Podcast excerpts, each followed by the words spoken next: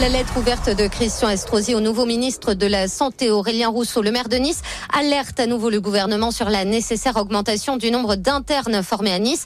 L'édile estime que protéger la santé des citoyens, c'est avant tout former les futurs professionnels en nombre suffisant. En trois ans, Nice n'a gagné que 9 postes alors que Nancy en a acquis 21, Tours 45 et Limoges 24. Christian Estrosi souhaite obtenir une réévaluation du nombre d'internes formés à Nice par une redéfinition des critères de répartition des postes d'interne au niveau national. Hein.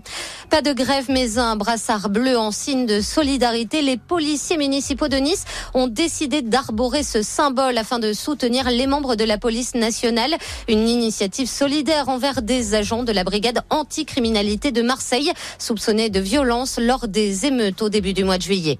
Une saison estivale assez compliquée pour la ville de Menton. La baignade et la pêche sont à nouveau interdites sur trois plages de la ville jusqu'à nouvel ordre en cause une trop mauvaise qualité de l'eau. Sont concernées les plages de Borigo, du Carry et du Gorbio.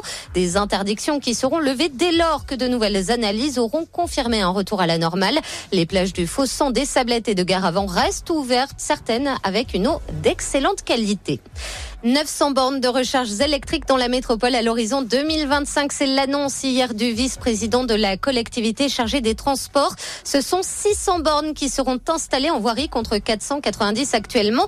Et les tarifs proposés sont plutôt attractifs avec la première heure gratuite, puis 2,50 euros l'heure suivante.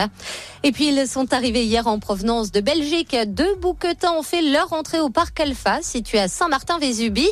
L'objectif est double, rendre visible cette espèce emblématique du Mercantour est rentré dans le programme de conservation européen du bouquetin avec dans l'idée de réintroduire ces animaux à l'état sauvage. Voilà pour l'actualité. Très belle journée à l'écoute d'émotions.